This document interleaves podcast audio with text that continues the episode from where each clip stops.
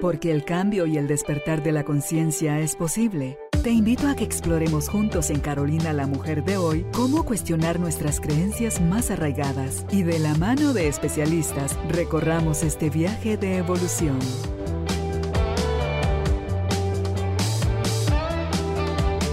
Este episodio llega a ti gracias al apoyo de Cemento Stark. Transforma tu vida, transforma tu casa con Cemento Stark.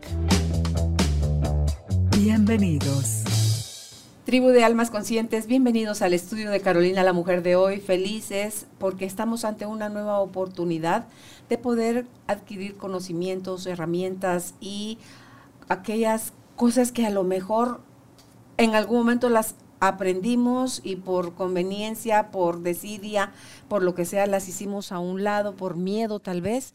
Y hoy, si estamos pasando por esa etapa de la viudez, perdimos al, a la pareja, eh, hoy nos va a venir como anillo al dedo toda esta información porque es un recordatorio que la viudez es una etapa para reinventarse. ¿Quiere usted conocer más de esto? Para ello nos acompaña la experta en psicología, Lesbia González. Ella es logoterapeuta, tanatóloga, experta también en terapia de pareja. Empezamos. Si usted está listo, está lista, nosotros también. Bienvenidos, bienvenidas. Lesbia, qué gusto que estés aquí nuevamente con nosotros en el estudio para hablar de este tema tan importante. Muchas gracias, Carolina. Muy honrada. Gracias por la invitación. Hablábamos contigo fuera de la grabación hace un momentito sobre eh, las personas que han perdido la vida en este último, vamos a hablar ahorita del año que corre por el momento, que es el 2022, de muerte natural, de accidente, de violencia, de COVID, de cualquiera haya sido la causa, eh, me hacías tú la observación que han muerto mucha gente joven. Sí. Y que es muy diferente la viudez cuando estás en una etapa joven que la viudez cuando estás en una etapa ya madura o cuando estás en la época ya de la tercera edad, en la vejez. Así es, estamos eh, específicamente hablando de el tiempo de pandemia, pues murió mucha gente joven y estamos encontrando muchos duelos de parejas que quedaron en condición de viudez recién comenzando su proyecto de vida en el matrimonio o parejas unidas y que se quedaron con niños pequeños, niños pequeños o niños entre 10 y 12 años. Realmente son parejas muy jóvenes. Entonces tienen el enorme reto de continuar con el proyecto de vida, pero en solitario. Este duelo, en esta etapa, tiene ciertos retos, a diferencia de cuando muere el cónyuge y ya la pareja se enfrenta al nido vacío o sí a la edad avanzada, ¿verdad? Que, de nuevo, ahí reinventarse, eh, dependiendo de la edad, psicológicamente hablando, nosotros ya no tratamos trastornos ni, ni, ningún cambio de personalidad en estas edades, sino el alivio del síntoma, el alivio del dolor. ¿Por qué? Porque el duelo en esa etapa de la vida lo confronta con su propia finitud y la soledad. Te decía yo que en esa etapa, en el nido vacío o en la edad avanzada, el viudo o la persona, la mujer viuda, em, ya no cabe, se queda como, no quepo en ninguna esfera familiar. Con su pareja eran los abuelos.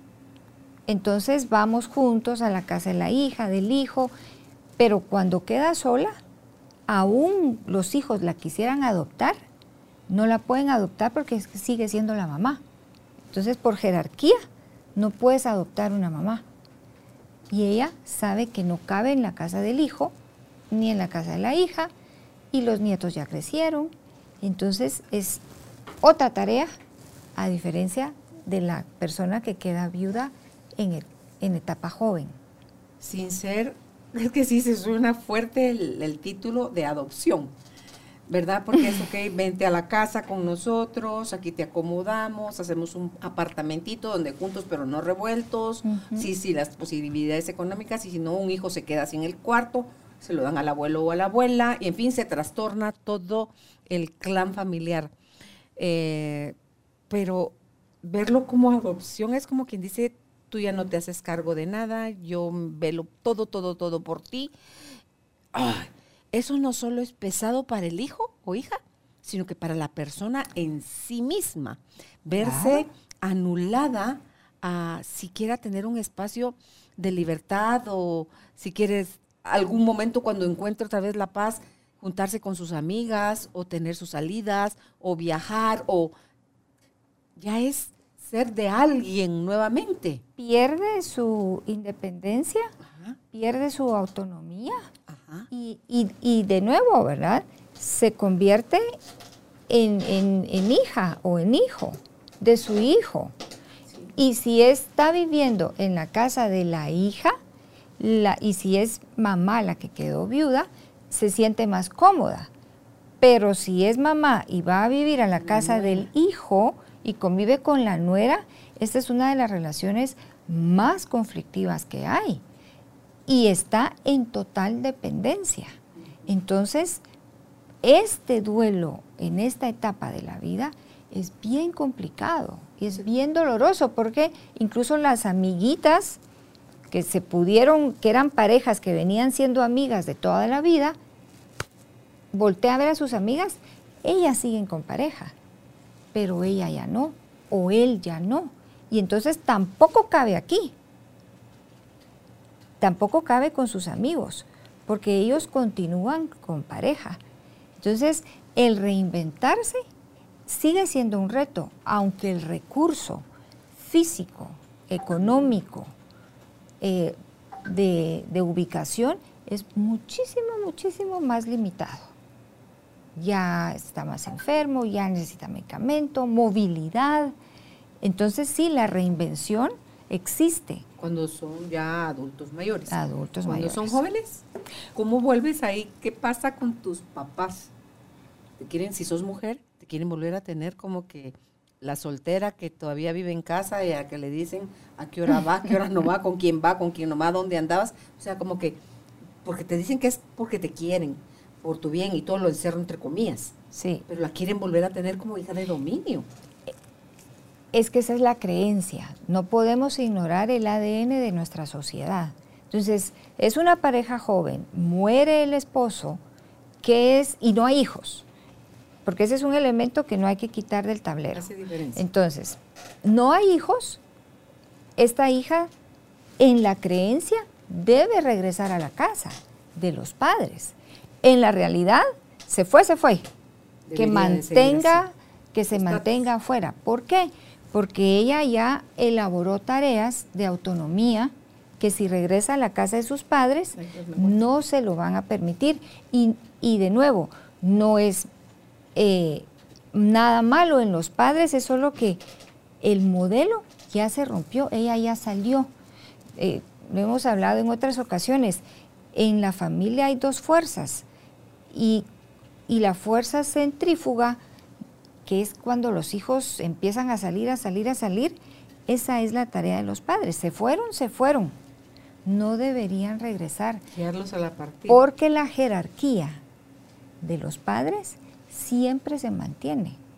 Entonces, en la casa de los padres llega la hija, es la casa de mis papás. A someterme otra vez. Tiene que reconocer esa autoridad aunque haya estado casada. Esa autoridad no, no, puede ella ignorarla. Por eso se dice, mejor se queda afuera en una casa más pequeña, haciendo todo el acomodamiento económico necesario, pero afuera, porque al regresar a casa, por respeto, tiene que reconocer esa autoridad. Es la casa de los papás, son sus normas, son sus reglas. Y ella, o el hijo, ya no cae, ¿verdad? Es como que ya el tacucha le queda corto, tiene que quedarse afuera. Con hijos, ya te imaginas, esto sería muchísimo más difícil que regresaran a la casa de los abuelos, con hijos, porque estos abuelos van a ver al, al que padre, al cónyuge que quedó como su hijo, pero a los niños como sus nietos. Y van a regañar al hijo. Y entonces el nieto va a decir, el que manda aquí es mi abuelito, no mi papá o mi mamá. Entonces el, rol de autoridad de la mamá de estos niños está anulado. Imagínate los que se quedan viviendo en la casa de sus papás casados y enviudan y sigue, entonces es como que recuperaran la cancha nuevamente los papás de ese hijo o hija, viudo o viuda, a quererle decir nuevamente cómo y de qué forma se deben de hacer las cosas que respetaban tal vez un poco el que tenían pareja, pero ahorita que ya no están, como que se atribuyen nuevamente ellos esa patria potestad. De nuevo, para, hijos y para nietos. Si están en la casa de los padres, tienen que respetar esa autoridad. Por eso dice el casado, casa quiere. Afuera. de ahí. Afuera. Sale de ahí. Fíjate que hay otra cosa aquí que me llama la atención. Eh, los que están de novios con planes ya de casados, ya tenía el anillo, pero no se habían casado. Para mí, esa persona queda como viudo o como viuda. Ah, claro, cuando ya... todavía no vivieran juntos. Eh, Solo habían planes. Es que se elabora el proyecto. Ya con compromiso, con fecha de boda, ya en un compromiso por lo general ya se conocen las dos familias, hay un encuentro, hay un reconocimiento de que esta pareja va a iniciar el proyecto de vida. Y muere uno de los dos, e, es como una viudez y a los seis meses ya no queda nada, porque en, realidad es como que se desvaneció. No llegaron al matrimonio, pero se preparó.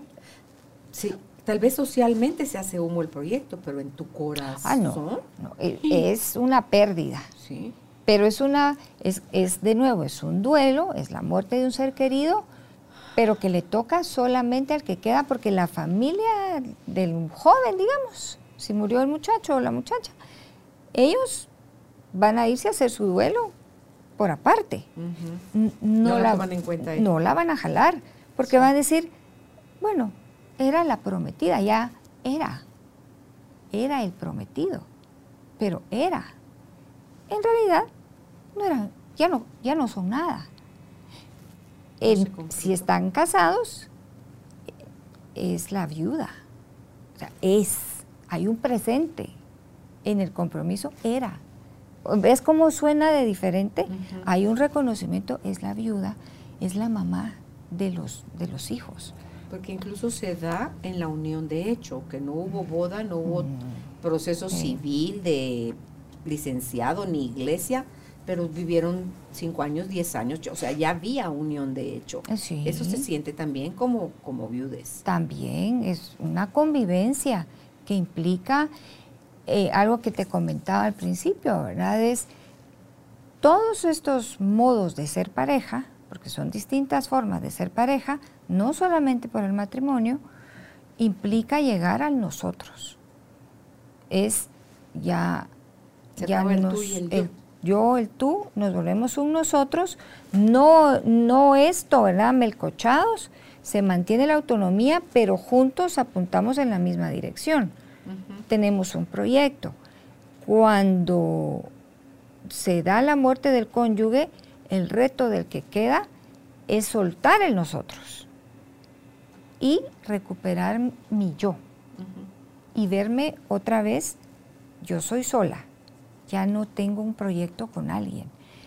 En, unas, en la unión de hechos pasa exactamente lo mismo, hacemos un nosotros hablamos en plural.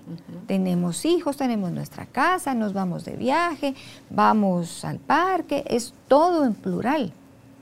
Sí, ahorita que tú juntabas tus manos, pienso en las líneas del tren que son paralelas y se necesitan que vayan dirigidas hacia el mismo ah. lugar, porque si no el tren no rodaría, se, descarrilaría. Entonces, eh, es necesario y, y posible además que cuando estés teniendo tu relación de pareja, estés construyendo dentro de tu independencia unida eh, una reinvención perenne. Porque no somos la misma persona que hace cinco años, que hace 20, que hace 40. O sea, todo el tiempo estamos transformándonos lesbia, cambian nuestros gustos, cambian nuestras necesidades, cambian nuestros afectos, el barrio, cambia, o sea, cambian muchas cosas, las creencias. Entonces, ¿cómo puedo yo reinventarme desde siempre para que cuando llegue el momento de la separación, de la muerte, porque lo veo también necesario en un, divorcio, que la persona se tiene que reinventar. Entonces, ¿cómo reinventarme? ¿Cómo no morirme en la muerte de mi pareja? Para poder continuar yo con mi vida, porque hay mucha gente que quisieran que las enterraran con la pareja. Primero creo que es importante, Carolina, que para no querer morirme con mi pareja, tengo que vivir mi duelo, permitirme vivir mi dolor. Si estoy sola y soy joven, la posibilidad de recuperación es mucho más rápida. Si soy joven y tengo hijos, aquí hay una trampa. Tengo mi dolor, pero tengo hijos. Entonces, al mismo tiempo que ellos se vuelven mi motor, porque hay que sacarlos adelante, también tiendo a ponerme una máscara, todo va a estar bien, todo va a estar bien. Tengo que estar bien por ellos. Tengo que estar bien y tengo que transmitirles que todo va a estar bien. Entonces eso enmascara mi dolor.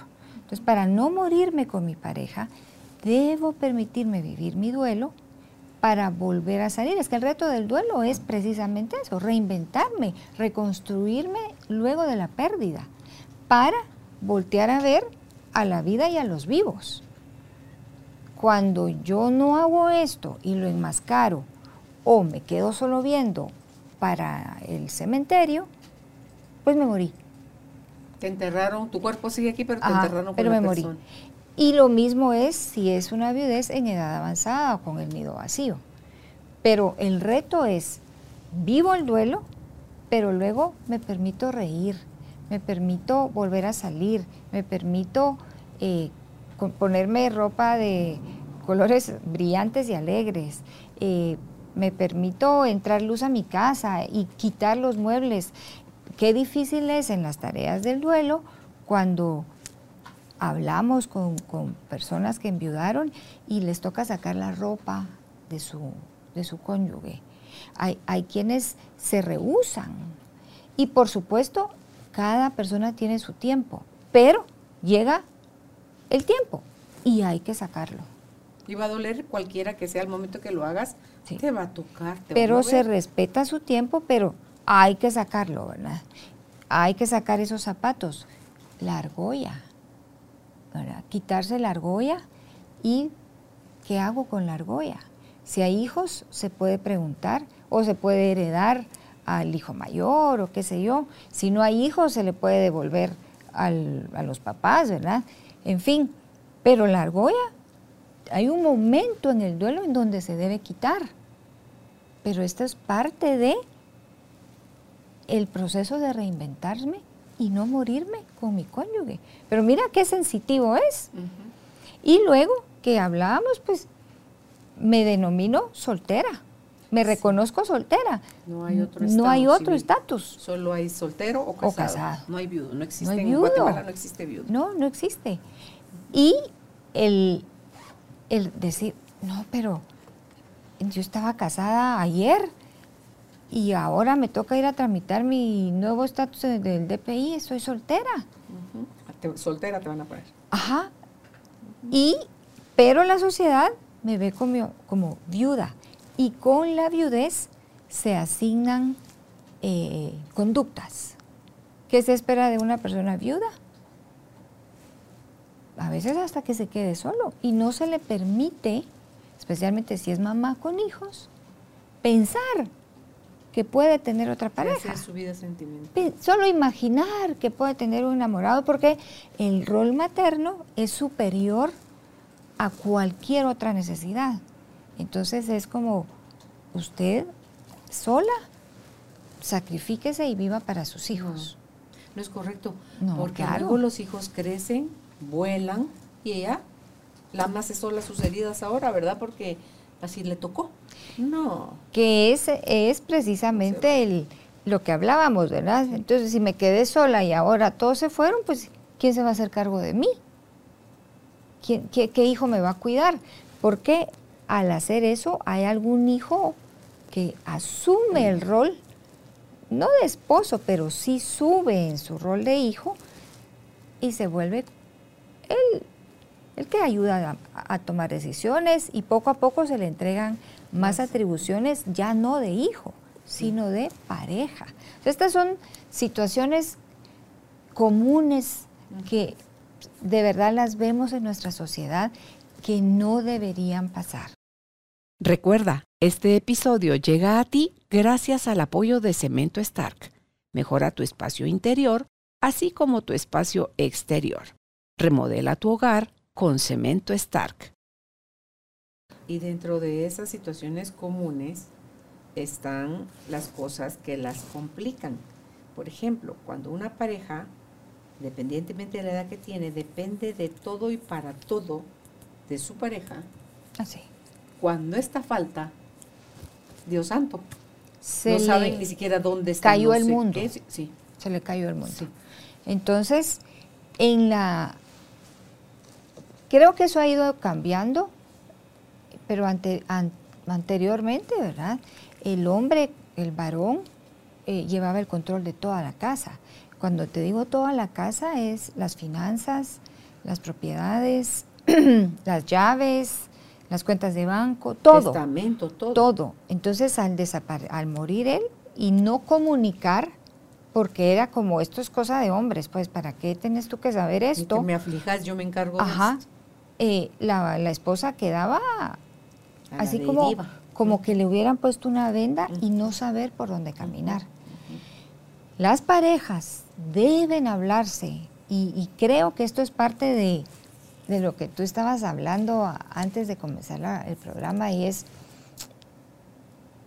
las parejas debemos tener bien claro que si hay algo seguro en nuestra relación es que alguno de los dos puede morir. Claro. Y que debemos estar preparados para salir. No como que no me duelen, dolidos y todos o matados, pero es que hay que salir y la pareja debe hablar de esto. Sí, yo soy de las que dice rehacer tu vida. Por amor de Dios, uno es el muerto. El que se queda vivo, se queda vivo. Rehacer tu vida. Volvete a enamorar. Volvete a ilusionar. Y yo sí quisiera, acabo de ver una película de, ay Dios mío, se me olvida el nombre de ella. Ella tiene cáncer y no la logran con el tratamiento y hace como una pequeña ya reconciliación de su proceso porque se enamora del doctor, del doctor de ella. Entonces viven su romance sabiendo que se va a morir y ella quería... ¿Cuál es la de los paraguas? Sí, esa. En Nueva Orleans, que sí. y ella quiere que cuando ella se muera, prepara con su amiga. O sea, eso yo, cuando tú ves la muerte de esa manera, lesbia, tú los ves ya brindando y con música, porque era como ella los quería. Al final, cuando yo me vaya, quiero que ustedes estén bien.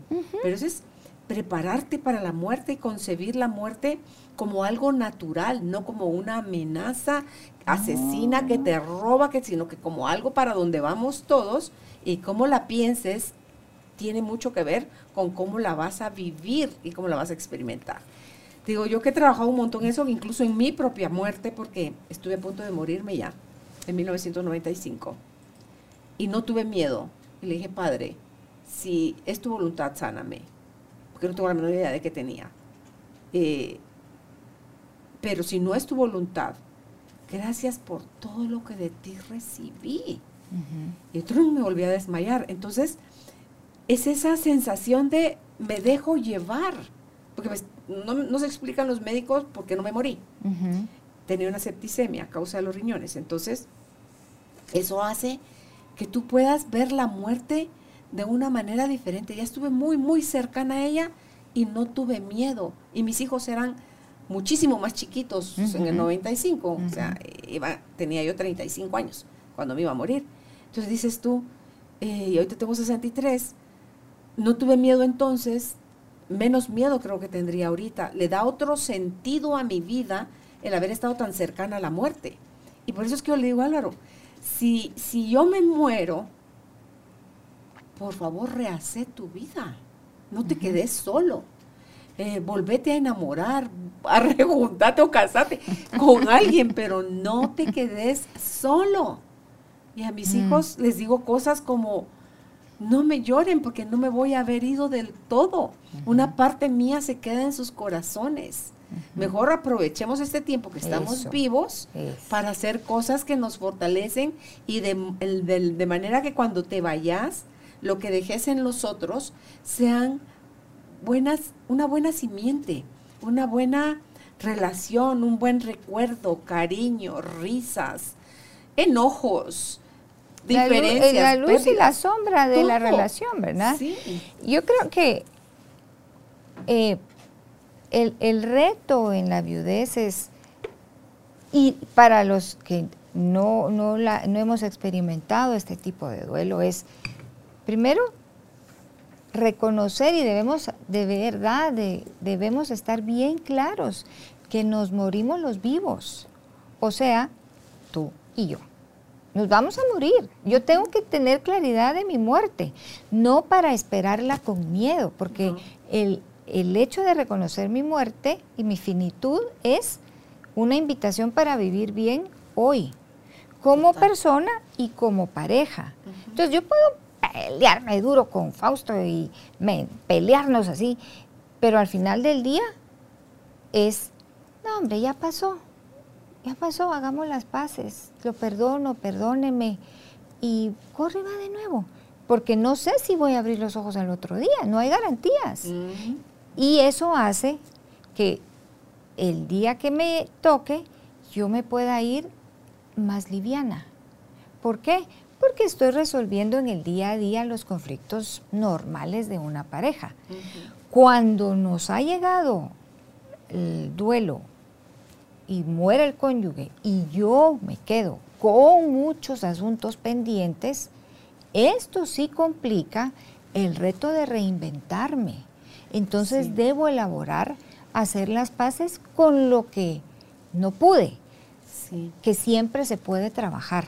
para no caer en el autorreproche y que no duela ese, no se vale. Es que, como te decía yo en la canción, que, Sí. que dice Álvaro que me pone la canción Si yo me muero antes de Nos hizo falta tiempo de con Luis Miguel. Eh, eso es lo que más nos duele, creo yo, al final. Más que perder al ser querido, es los planes interrumpidos, es la culpa que puedo estar sintiendo de yo que desperdicié tanto tiempo siendo indiferente, peleando con la persona, ignorándola. Y, y, o sea, todas esas cosas que jurábamos que éramos eternos y que iba no iba a pasar nada malo, lesbia y porque queremos ver la muerte como algo malo. Y, y pasa ese, ese reproche, esa culpa, esa sensación de pude haber hecho más y no lo hice, no te sirve para nada. Nada, eso más no que subiera. sufrir. ¿verdad? Por eso eh, hay que tener, hay que hacernos conscientes de cuáles son esas palabras que decimos, porque a veces eh, nos peleamos y andate, ya ni lo volteo a ver porque se va, y solo oigo el pungún de la puerta.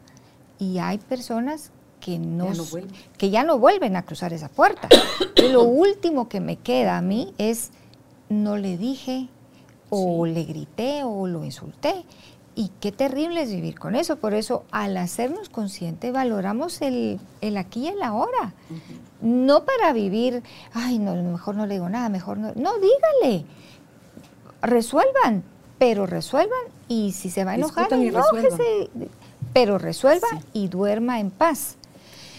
Muchas veces no solo nos duele la muerte del cónyuge, sino que nos duele todo lo que le dije al cónyuge o lo que no le dije. Cool. La culpa, Sí. eso sí hace, Sí. pone más cuesta arriba la gran tarea de reinventarme eh, luego de la muerte de mi pareja, que está dentro de los eventos más estresantes, ¿verdad? Hay una escala y puntean dos, la muerte del cónyuge y la muerte de un hijo.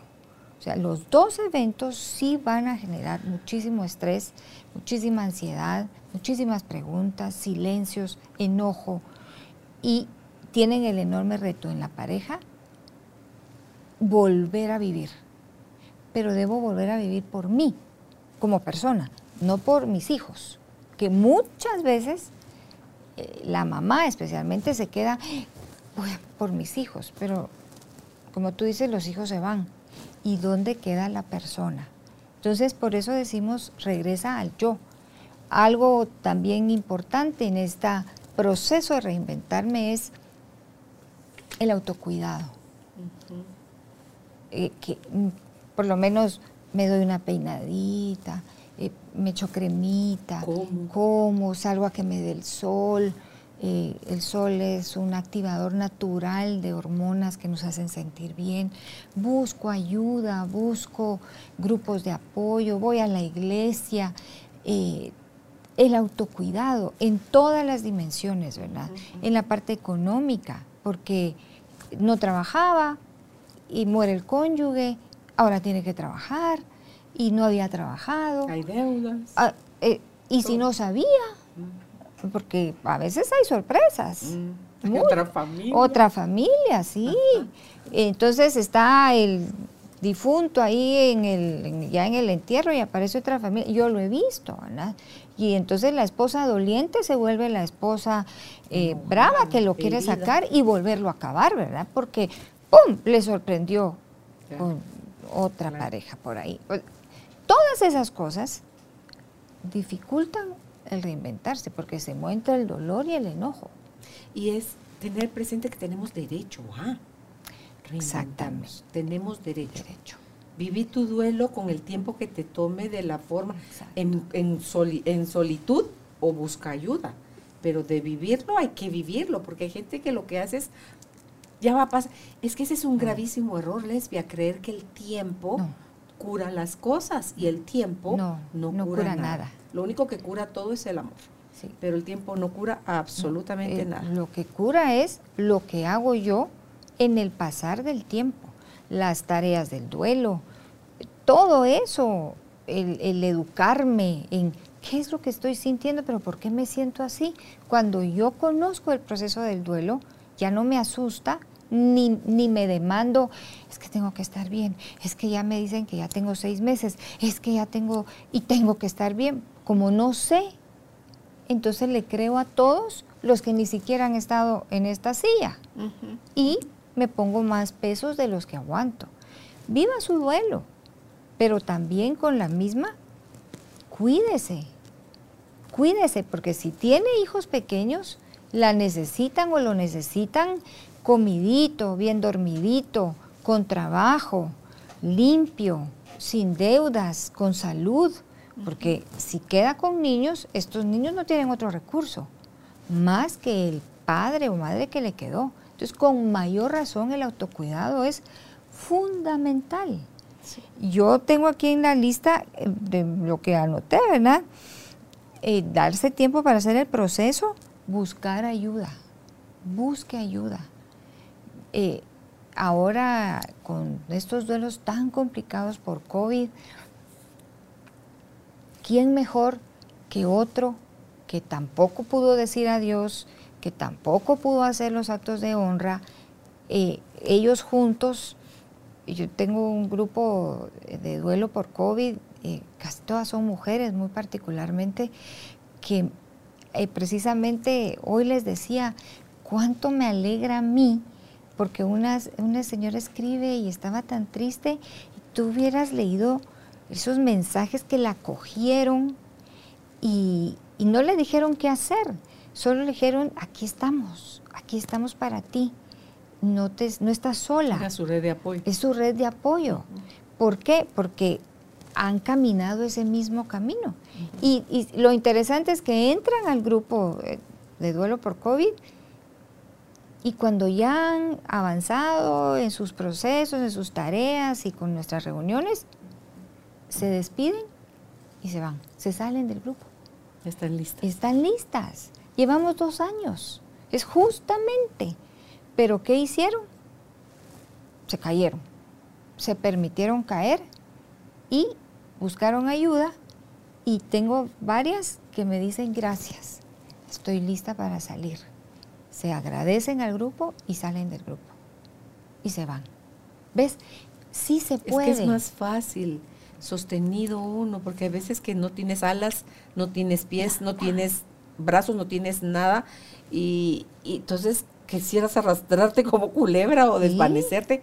Entonces el grupo te sostiene y tú en algún momento vas a sostener a alguien más también. Exacto. Eso es vital. Vital. Entonces, y esto es bien importante.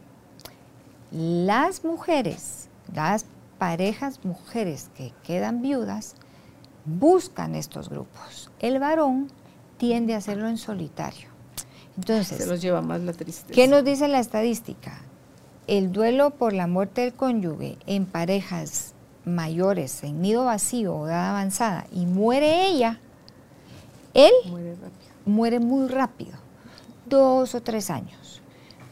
Muere él y queda ella, ella puede vivir hasta 20 años, dice que muy largo, ajá, muy largo, porque la mujer es de redes, que la vecina, que la señora de la panadería, que las amigas, las amigas del colegio, si las has llevado, estas redes hacen que la mujer tenga estos espacios para sacar.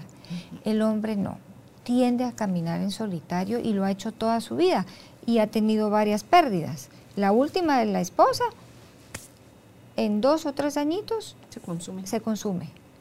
Porque pierde también el estatus de varón, ese varón fuerte y empieza a sentirse dependiente, solo, inútil y se enferma se enferma, se enferma y a veces las enfermedades más serias son las del alma que enferman el cuerpo. Y se nos van. Porque este grupo de duelo por COVID es grande y son solo mujeres. Sí, gracias al cielo porque buscamos ayuda. Entonces, vivir mi duelo, el autocuidado es esencial en ese proceso de vivir mi duelo. ¿Qué otra recomendación nos das? El tema de resolver y asumir el nuevo rol.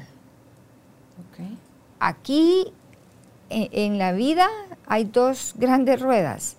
Yo le llamo el reír y el llorar. Es, es lo que mueve tu vida. Es lo que mueve tu vida. Vas a reír y vas a llorar. Cuando muere tu pareja, es momento de llorar. Es momento de llorar, pero si hay hijos, esta rueda de vivir o de reír tiene que entrar a funcionar es asumir el rol. ¿Por qué? Porque hay vidas de menores que dependen de ti. Puedes pedir ayuda y eso es importante, pero tienes que asumir el rol. En el reinventarme ya no, ya no tengo aquello, si, es, si queda ella, no tengo esta figura, ¿en dónde me voy a recostar? Ya no, me tengo que poner y tomar postura ante la vida. Entonces voy a llorar, pero con la misma entra la otra. Eso también es reinventarme. Y ahí sí no tengo que esperar a hacer el proceso del duelo. Porque los niños tienen que comer, los niños tienen que estudiar, la casa tiene que tener comida, el perro tiene que tener comida, la ropa tiene que hacerse, tiene que salir a trabajar. ¿Ves? Todos estos roles y tareas le quedan, tanto al hombre, si muere la, la esposa, como a la mujer. Pero se vale pedir ayuda para poder encarrilarse y retomar su vida. Reinventarse como una mamá viuda con sus hijos o papá viudo, hay hombres que lo hacen fantásticamente bien y solos. Pero también se permiten el llorar. Para reinventarme, luego de vivir un duelo por la muerte de mi pareja, la resolución y el asumir el rol en solitario. Importante. Ya no verme como desvalida, que es una visión que queda incompleta. No, yo siempre he sido completa, con pareja o sin pareja.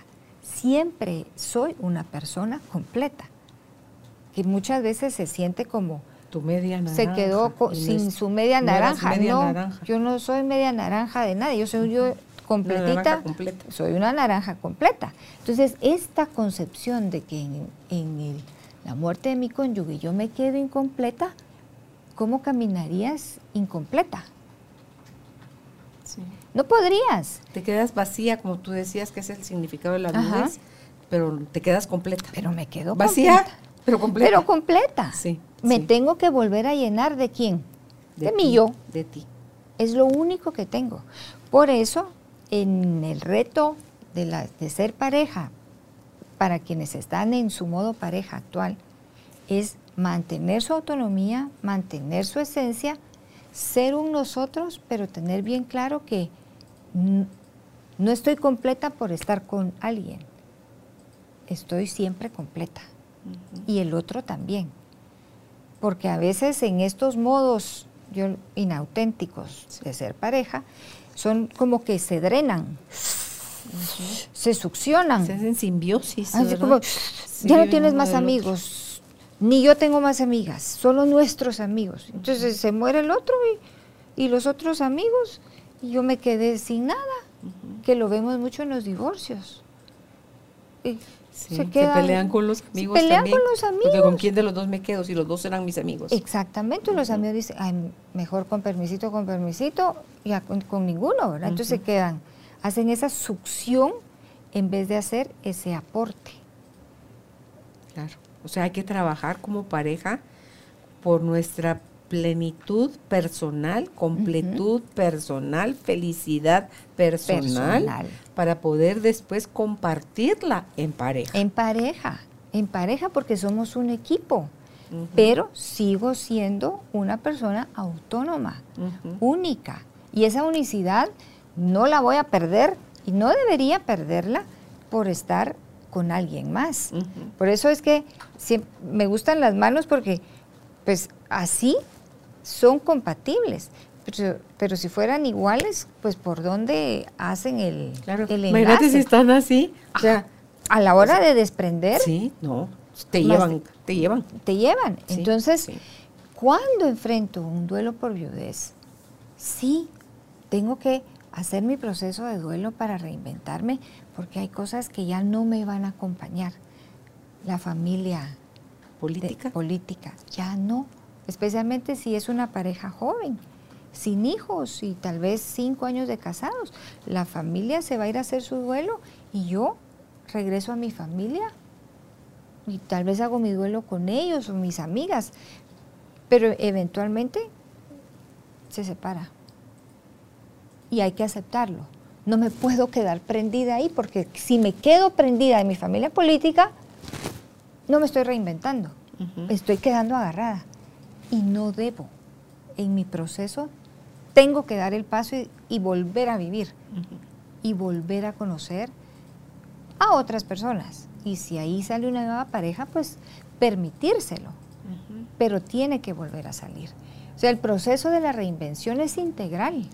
Que en eso de la nueva pareja, porque todo nos marca la sociedad, que si seis meses, que si un año, que si dos, que si cuánto tiempo, que si, ¿cuándo la sociedad te va a aprobar que tu corazón, tu mirada, tu compartir tu vida con alguien más, qué le importa a la gente? Cada quien lo va a hacer en su momento y hay unos que lo hacen en menos tiempo y hay otros que les toman más tiempo y hay otros que ni siquiera lo retoman nunca en su vida. Eligen quedarse solos para el resto de su vida. Así es. Pero cualquiera que sea la decisión, creo yo, es hacerla en paz y es hacerla en concordancia con uno mismo, lesbia, no con lo que Claro. los demás esperan de uno. Pero, y, y qué bueno que se dan estos espacios para, para que aprendamos que si a mí me duele, importa. Y si es mi dolor, sola yo y solamente yo puedo saber eh, qué es lo que me está ayudando. Porque la sociedad es muy buena para decirte, lo que usted tiene que hacer Mm. es, ahorita lo que le toca hacer es, y una buena mujer que perdió a su marido no, no se vuelve a casar y, y te empiezan a mandar un montón de mandatos y entonces en vez de quitarle peso a la Más, persona en el duelo, le ponen más. Entonces, ay, entonces ahora ya no puedo salir y si me ven tomando café con mis amigas y riendo, van a decir que entonces ya No me dolió, no lo quería. Ajá, no me dolió y entonces estoy feliz de que se murió. Entonces empieza a vivir el duelo con miedo de lo que van a decir. Lesbia, si hasta que te vean en paz te lo critican. No lo quería. Sí. Ellos no, no saben qué es estar en paz, el lujo de la paz. Y que tú puedes vivir tu tristeza, tu dolor, tu soledad, tu, ¿y tú qué? ¿Tu pérdida? Sí, En paz. en paz. Eso no quiere decir que no duela, quiere decir que estás en paz, En paz. que no estás peleando, no estás resistiendo la realidad. Estás en aceptación, te está llevando la fregada, pero estás en paz. Y no estás en caos. Que usualmente se instala el caos. Pero si hay, por ejemplo, llega la muerte del cónyuge por una enfermedad, es un duelo anticipado, hay tiempo para preparar todo esto que hemos hablado, ¿verdad? la parte económica, familiar, de, re- de pareja, del ser pareja, ¿verdad? de los hijos. Entonces, cuando llega la muerte de tu pareja, pero has tenido el tiempo para hacer esto, no hay caos, hay dolor, pero caos no. Es distinto que cuando te agarra de repente, Sí. que cuando salen y no vuelven. Ese es el caos que creemos que nunca nos va a tocar. En la pareja creemos, bueno, en las familias creemos que nunca nos va a pasar. Y nos pasó. Y ahí es en donde entra el caos, porque sí, sí, ¿y cómo hago ahora? verdad? Y empiezan a caernos en cuenta lo último que le dije, cómo lo traté. Y esto hace mucho más complicado el proceso de- del duelo. Cualquier duelo, pero aquí estamos hablando específicamente de la viudez, ¿verdad?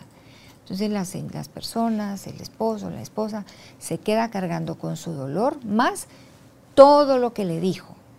¿Cómo complica tu duelo en tu viudez o tu reinventarte, tus duelos abiertos, tus duelos no procesados por pérdida de papás, por pérdida de un estatus económico, de un el divorcio de, de tus papás o qué sé yo, cuántos duelos tiene una persona?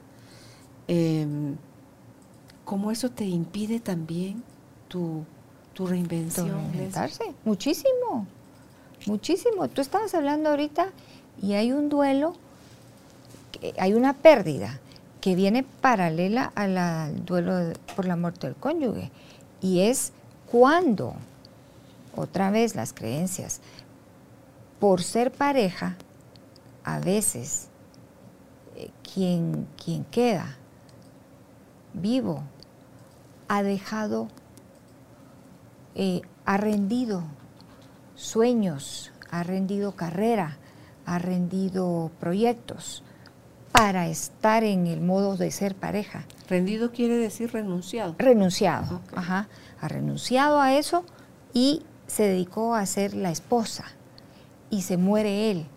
Y entonces ahora no sabe cómo ser ella en su modo esposa, porque él ya no está, pero empieza a sentir ese enojo porque dice todo, Renuncia todo para nada. o sea, renuncié a todo y él se fue.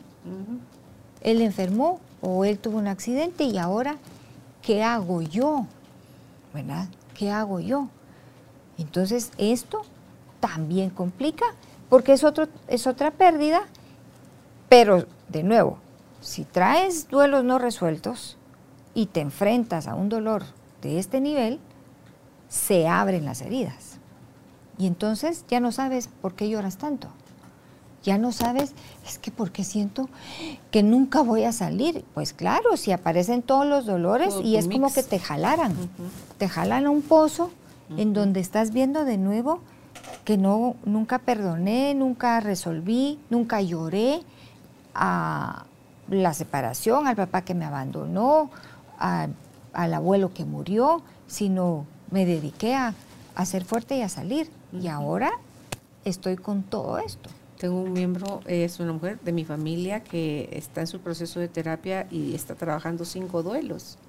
El divorcio de sus papás, el divorcio de ella con su primera pareja, con la segunda pareja, el no tenerse ella a sí misma, la pérdida de ella en esta, esta segunda, segunda. pareja, porque se había abandonado a ella totalmente.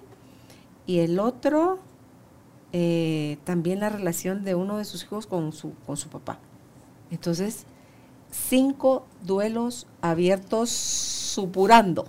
Tremendo. Entonces, ¿te imaginas cómo vas a poder funcionar? Somos tan pilas, entre comillas, para funcionar, que decimos, no, pero estoy funcional.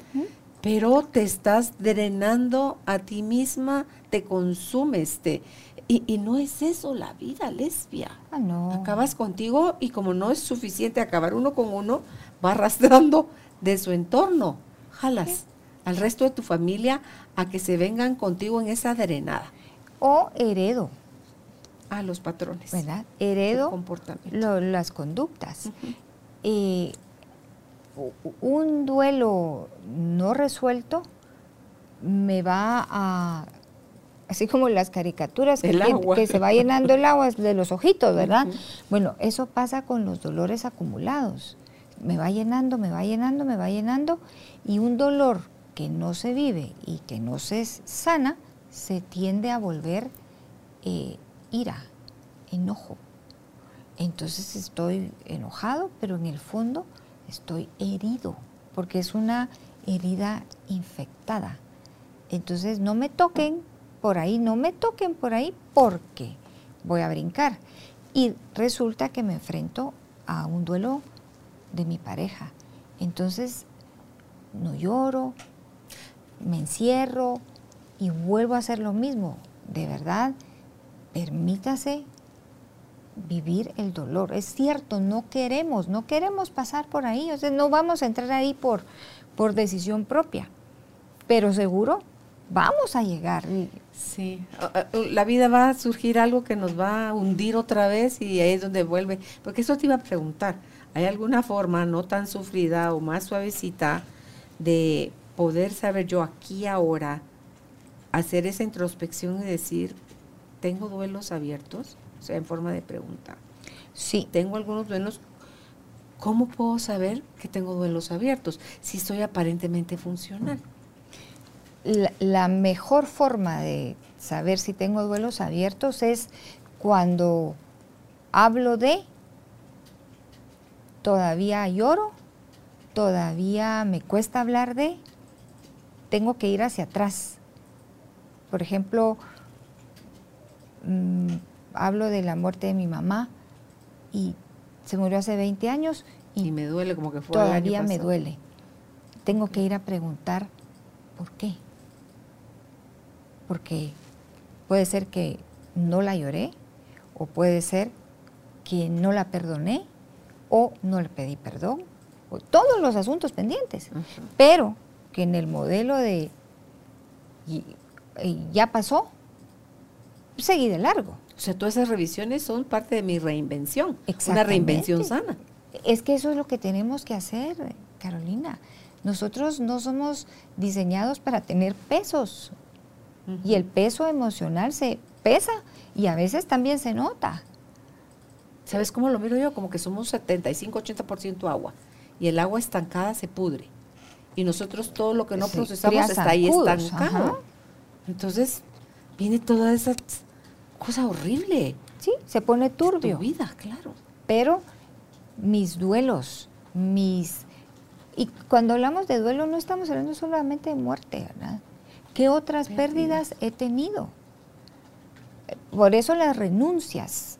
Cuando yo me hago pareja y para lograr ser pareja yo renuncio con tal de, ay, mucho cuidado con esto, ¿verdad? Mucho cuidado con. ¿Cómo se hace entonces? Si no es renuncia, es conciencia de saber que tu vida se va a transformar y que no te tiene que doler al, al decir, Dios mío, esos son los que dudan, lo hago, no lo hago, me caso, no me eh, caso. es que entonces, de nuevo, el, el ser pareja, cuando hablo con pareja, yo les digo así, mira, cuando usted se hace pareja con ella, usted la abraza, pero usted la abraza toda.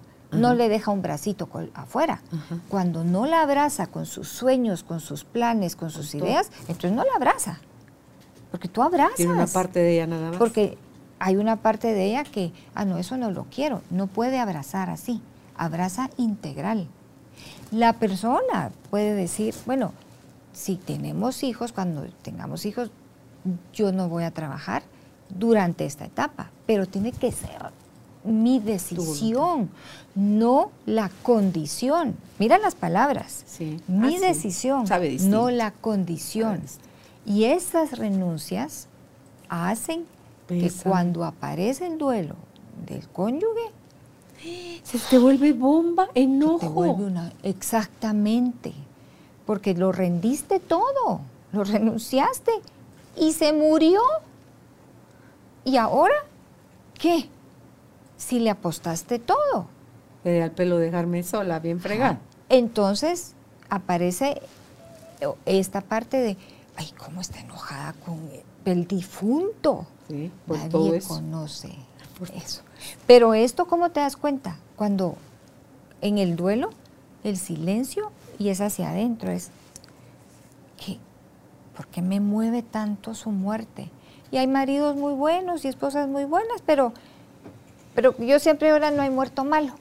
Entonces, deje- Tiene esa virtud del todo, muerto que se todo, santifica. todo lo que dicen y Sí. yo, pues, ¿cuándo van a hablar de que de verdad a veces era medio pesado, verdad? Y, y el, el cónyuge dice, tiene que llegar al momento de decir, no, pues sí, me revienta que se haya muerto y me haya dejado este paquete. Máxime si aparecen las sorpresas, ¿verdad? Uy, Dios mío. Las sorpresas. Ay, y hay. Y ahí por enojo puedes bloquear tu duelo. Pues claro, porque entonces... Prefieres tener no- asco que tener tristeza. Enojo, es que yo puedo manejar mejor el enojo que el dolor. Entonces me revisto de enojo, pero al final, por muy mala sorpresa, debo llorarlo. Eh, Cuando digo llorarlo no es que, Es que tenga también el llorarlo, enojo ¿verdad? se llora, No. el miedo Sí. se llora. Pero el dolor, el lenguaje del dolor, son las lágrimas, aunque yo he visto que no son la única forma de manifestarlo, pero tengo que vivir el dolor, ya sea porque lo escribo, ya sea porque, lo pinto, ya sea porque lo siembro, ya sea porque lo tiro, pero tengo que sacarlo. Pero si mi enojo es más fuerte o mi indignación y mi ofensa, entonces por este infeliz no derramo una lágrima. Me estoy sepultando. Me estoy mí. muriendo Ay, con sí. él. Ay, no, no. Y no, no, yo, yo me no que merezco. tú reinventarte ahí, nada. ¿Verdad? Sí, ¿Ves por nada. qué? Otra parte para re- en el duelo del cónyuge llegar a la reinvención es preguntarme qué otras pérdidas estoy teniendo con la muerte de él o la muerte de ella. Y no son pequeñas o grandes pérdidas, nada más las grandes las que cuentan, son No, toda la suma de tus pequeñas, medianas y grandes pérdidas. Mira, Todo lo que ves perdido a la hora de perderle a esa persona. tan sencillo, pero Ay, sí. tan presente en nuestra sociedad. Las, las mujeres tienen el derecho de usar el apellido del esposo cuando se casan. Y hay muchas mujeres casadas que usan el de, ¿verdad? Y cuando muere el esposo, no, no logran desprenderse del de. Y ya son solteras. Mi mamá era una de ellas. Y ese de está vinculado a su identidad. No, no se reconocen en el yo como lesbia González, ¿verdad? Sino lesbia de Enríquez. Y ese de, de hasta la muerte, porque ya no logré aceptar esa pérdida. Porque en mi DPI va a salir lesbia González. Ya no soy de algo tan sencillo como esto. Entonces, en mi reinventarme, trabaje sus otras pérdidas. Amigos, membresías de club que también se pierden. Que, es, Ujú. que tú decís pequeñas cosas, insignificantes, pero era el lugar a donde ibas con tu pareja, pero sin tu pareja perdiste la membresía. Entonces ya no hay entrada. O cosas a las que él tenía derecho y tú no, y las aprovechabas por él. Bueno, Ujú. peligro. Sí. Sí. Acabar Mira. pronto. Sí, tan sencillo. El seguro social, es. si no lo El pierdes, seguro ese sí social, te sí, pasa. no, ese sí te exacto. dan. Pero, ¿ves? Hay, hay que hacer esa lista para hacer las paces con esas otras pérdidas. ¿Por qué? Porque me van a doler. Y cuando me dé cuenta, va a decir, tampoco tengo esto, tampoco tengo esto. Y va pegando. Todo lo que perdemos. Todo. Yo siempre tengo que preguntarme en cualquier duelo, ¿qué otras pérdidas me trajo la muerte de? Pero mira qué linda la frase con la que cuando te salí a encontrar hoy y estábamos hablando de afuera y me decís tú, es que la muerte no nos roba todo. No nos arrebata No nos todo. arrebata todo. Sí. O sea, sí tenemos un montón de pérdidas, pero tampoco se lleva todo. No. Los recuerdos que te quedan de esa persona, todo lo vivido, lesbia, todo lo recibido, lo compartido, los sueños, o sea, todo lo que sí lograron hacer juntos. O sea, eh, hay mucho también, los hijos. O sea, Los hijos, las personas, las personas que llegaron a mi vida a través de, ¿verdad? de esa relación, que algunos se quedan y otros se van. Y, y aún yéndose, algo dejaron en su camino. claro que hacer esa listita también, pues. Tengo que hacer esa lista porque no todos se van a quedar. Eh, la lista de la gratitud. La muerte no nos arrebata todo, pero esa es una decisión, ese es un trabajo en el duelo. Porque si yo creo que me quitó todo, no puedo ver la vida. Porque. Me quitó hasta la visión del presente y el futuro. Y esa es otra tarea en el proceso de la reinvención.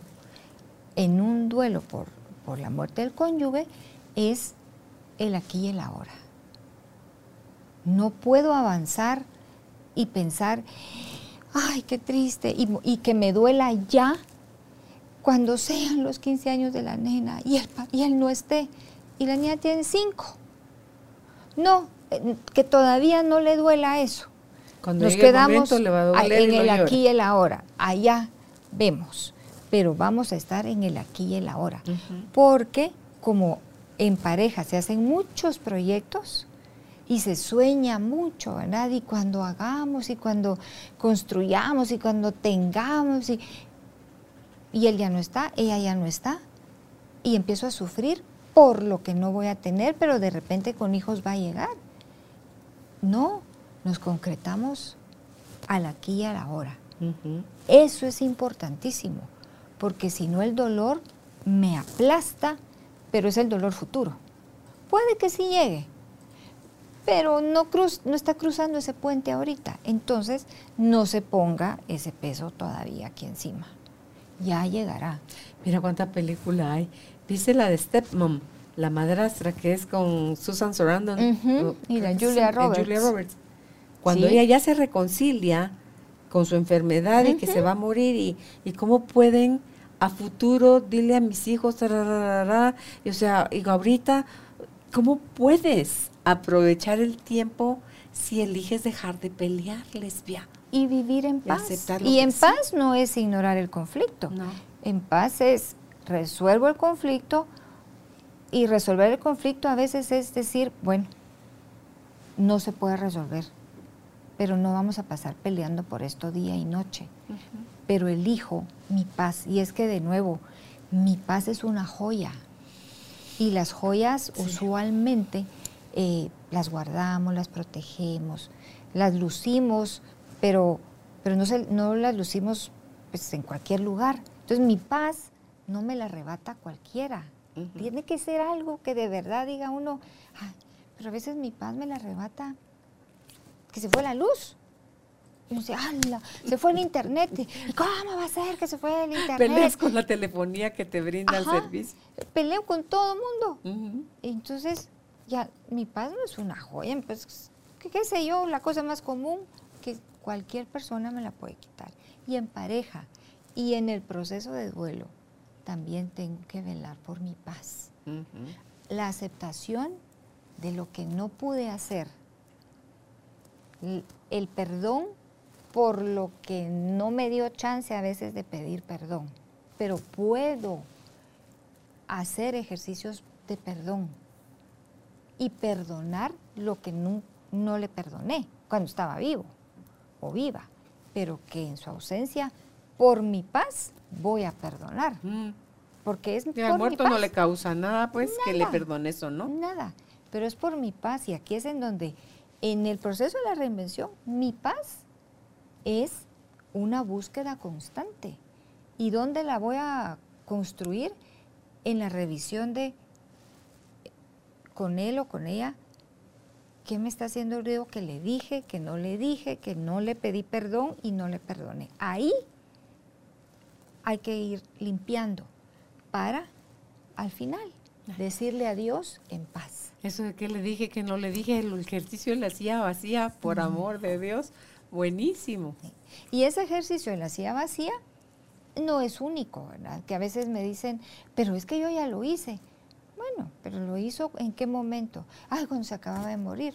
Bueno, ahora que ya tiene más claridad o que la tristeza ya está bien instalada, ¿qué le parece si lo hacemos? Y apenas agarran aire para para seguir diciéndolo, ¿verdad? O escribiéndolo. Y finalmente después lo leen en voz alta, porque a esa silla vacía, si es una relación de años, ¿cuántas cosas se quedaron, pendientes? Porque tenemos la creencia de que, ay, mañana lo arreglo, ay, mañana se lo digo. Y a veces no tenemos mañana. Lo que se debe reír la vida de nosotros. Tú, tus planes. ¿Sí? Siempre creemos que tenemos mañana. Sí. Y solo tenemos hoy. Entonces, en la reinvención, yo busco mi paz. ¿Por qué? Y aquí está la razón de, de esta tarea. Porque yo sigo viva, porque si tengo hijos pequeños, debo relacionarme con ellos desde la paz, no desde la deuda. Porque si yo me quedo con la deuda de lo que le dije a su papá, quiero pagarles. Y entonces ya los trato como, ay, no, no les voy a decir nada porque no va a hacer que me pase lo que me pasó con el papá. Entonces ya no estoy siendo equilibrada, en paz, porque si me encuentro con una nueva persona en mi vida a quien amar y tengo deuda, se la vas a, cobrar al nuevo. Se la voy a cobrar o por miedo a entonces, ay no, a este lo voy a tratar con pinzas. Pero se lo pasas a los hijos la deuda. Exactamente. ¿Ves? Yo, yo tengo muchas oportunidades de que el duelo me enseñe, de que el dolor se vuelva mi maestro. Pero es, un maestro. que quiere que yo haga algo en el tiempo del duelo. El duelo no es pasivo, es activo. Me demanda a mí entrar a ese cuarto oscuro, no quiero, a ese cuarto de chunches que tiene tantas cosas guardadas, no quiero, pero si quiero reinventarme, necesito hacer algo. Sí. Y ahí, en entrar al cuarto de chunches, va a moverme cosas, me va a traer lágrimas, me va a traer sentimientos que por fuertes los negué o los bloqueé o los estanqué y es necesario, es inevitable volver a vivir ese sentimiento, pero no es lo mismo, lesbia, el vivir el proceso para sanarlo, porque es un momento nada más. Al todo lo que, el doble extra esfuerzo que haces para mantenerlo en el cuarto de chunches, fingiendo que no fue para tanto, que ya pasó, que el tiempo todo lo borra, que nada de eso es verdad y que da, da, da. Mentira, porque todo eso te lleva inconscientemente a tomar decisiones y muchas de ellas son no favorables para ti misma. Sí. Ni para los tuyos. Estoy eh, evitando haciendo esto, que no entre, que no entre, ¿verdad? Que no abran, que no abran, que no, abran, que no abran porque me va a aplastar, ¿verdad? Me va a caer todo encima. Me va a caer todo encima. Cuando en un acto de amor, para mí, el amor propio, un amor personal, lo dejo entrar y hago las paces con, perdón la palabra, con mis trastadas, con mis errores, con lo que no le dije, con todo. Y lo dejo pasar y voy limpiando cada cosa para decir, bueno, perdón, ¿verdad? Puedo, puedo hacer tantos actos bonitos eh, de, de perdón, no porque ya no está, porque siempre queda alguien. Si tengo hijos, ahí están los muchachitos que me lo van a recordar o me la van a recordar, pero es por mí que vale la pena. ¿Sabes qué? Siento yo que ayuda muchísimo, como es una esencia del perdón cuando tú reconoces, sí, en el nivel de conciencia que yo tenía en esa época o en ese momento o en esa situación, no es el mismo que tengo ahorita, por lo mismo no me puedo, con todas estas nuevas herramientas que ya soy y ya tengo y ya hago, irme a dar palo del, al pasado. quiere decir que no agarré ni una herramienta. Entonces, cuando yo ya puedo ser compasiva conmigo, ese proceso, ese dolor, eso que reprimí, ese abrazarlo, es lo que hace que se disuelva como cuando te metes el algodón de azúcar en la boca. Se te deshace. Se te deshace. Ya, ya pasó el ya, momento. Ya no aparecen esas frases de, ay, es que cómo podía yo, es que cómo pude ser. No. Pues si, si hubiera sabido lo que le iba a pasar, seguramente no lo habría hecho. Ahora lo sabe. Entonces, ahora haga las paces. Regálese esa sensación de se diluyó. Suéltelo ¿Para qué? Para usar el, el dolor, sí, como un maestro. Va a aprender. Pero que te lleva a la salida, te lleva a la evolución, te lleva al crecimiento, a tu desarrollo, te lleva al amor. Es que el, dolor, te lleva de regreso al amor. Al amor, a la paz, a la calidad de tiempo, a no pelear por todo. A la libertad. A la libertad, exactamente. Entonces, esclavos de nuestros miedos. Las parejas jóvenes, la persona que, eh, que vive un duelo de cónyuge en, a muy temprano en su matrimonio, tiene ciertas tareas, pero tiene más recursos, tiene más salud, tiene economía a veces más saludable. La diferencia, el duelo en la edad avanzada o nido vacío es la pareja se encuentra ante su finitud, ante la soledad, ante la vida como que le ha cerrado espacios y no cabe. Sí. Pero también revisa bien eso, cuánto lo estás haciendo desde el miedo, esa finitud, porque quien quite tu finitud todavía son 20 años más por delante. Claro, entonces. Y si te van otros seres queridos en el camino antes de irte tú. ¿Cuántos abuelos o abuelas hay entierran que nietos? entierran Entierran, nietos. Yo conocí una pareja y, habían enterrado a todos sus hijos. Imagínate. Y luego muere él y ella lo entierra. En Víctor Frankl, en, uno de sus libros, narra que tenía a un señor que, que no, no, salía de su tristeza por la muerte de su esposa. él decía, esto es un dolor, esto no lo aguanto, yo me quiero morir. Y Víctor Frank le hace una pregunta que lo saca a él y le dice, este dolor que está viviendo por la muerte de su esposa, si usted hubiese muerto, ¿querría que ella lo viviera? Y él dice, no, nunca, prefiero vivirlo yo. Y entonces viene él y le dice, ¿para qué? Y esa pregunta hizo que él dijera, ¿para qué lo quiero vivir? ¿Para qué lo quiero vivir? para morirme o para vivirlo, para contar la historia de un gran amor, porque este era el caso de él. Para quienes nos escuchan, ¿para qué quiere esta vida, esta lección por el dolor, estas tareas para reinventarse? Es que tiene que haber un para qué. Y siempre queremos el famoso por qué. Claro, ahí el, pues el libro de Víctor Frankl de El hombre en busca de sentido. Busca de sentido, exactamente. La bailarina de Auschwitz es otra también hermoso pensaba en libros y pensaba La Rueda de la Vida de Elizabeth Kobler. Pensaba también, no me recuerdo el autor, eh, cuando lo que Dios hace no tiene, sentido. No sé si tú podrías recomendar algún otro. Llegamos a ti gracias al apoyo de Cemento Stark. Optimiza tu espacio para tu nuevo estilo de vida. Remodela tu hogar con Cemento Stark. Eh, El amor, el amor y la muerte en la logoterapia eh, de Elizabeth Lucas, muy, muy bonito y Lucas habla muy sencillo sobre estos procesos, ¿verdad? La muerte y los moribundos también de Elizabeth Kohler-Ross, aprendiendo a decir adiós. Son libros que nos ayudan mucho. Estando con vida tú y tu pareja. Leer ese tipo de lecturas. ¿Por qué? Porque eh, nos va a llegar. Son herramientas que tienes en tu, en tu costal y cuando los necesites, va un momentito que te aturdes y crees que no tienes nada, pero sí lo tienes. Sí lo tengo. Y lo principal es que viví bien mi hoy. No espero a vivir bien mañana, espero a vivir bien hoy.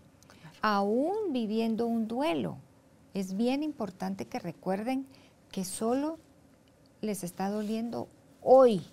Mañana, mañana trae su propio dolor. Su propio afán, cada día tiene su propio afán. No entren al, al miedo de, es que mi vida esas palabras tan absolutas, es que mi vida no tiene sentido, yo sin él no voy a salir adelante. O sea, el cerebro escucha esto y, las palabras resuenan, resuenan y lo hago una verdad. Y no es cierto, yo nací eh, solita. Y aunque nazcas, con gemelo, están solitos. Y cuando muera, moriré solita. Aunque me muera en un accidente con un montón de gente, pues nos morimos en solitario. Entonces, este día, sin su pareja, en la etapa que esté, es un día para reinventarse, regresando a su yo, cuidándose, buscando ayuda, dejándose cuidar, haciendo, asumiendo el rol que le toca, haciendo las paces, haciendo la lista de la gratitud. ¿Para qué? Para descubrir el para qué de este dolor. Esa lista de pendientes, esa lista de los, todas las listas que puedas hacer te van a dar claridad, ¿verdad? Tanto para sonreír y agradecer, como para decir, sí, no hubo tiempo, nos hizo falta tiempo. Nos hizo falta tiempo y...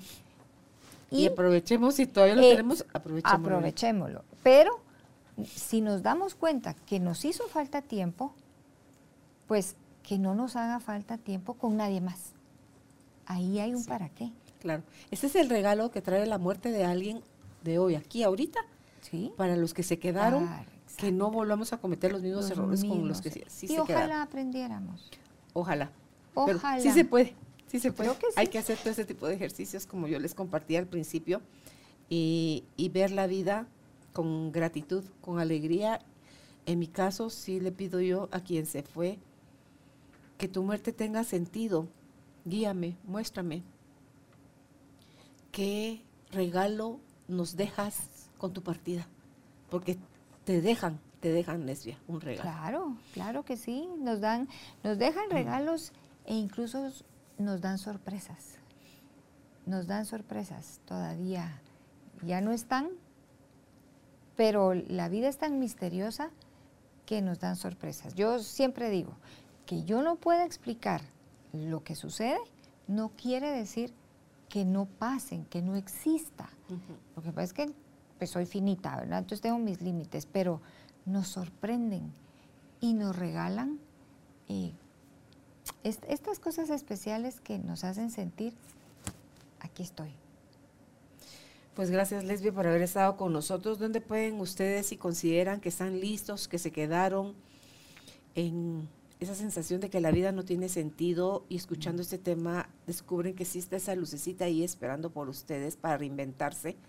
Busquen ayuda, por favor. ¿Dónde pueden contactar a Lesbia? Si es en Instagram, está como Lesbia González-logoterapia. Se los repito, Lesbia González-logoterapia logoterapia. No lo duden más, por favor, no posterguen más al tiempo eh, su paz.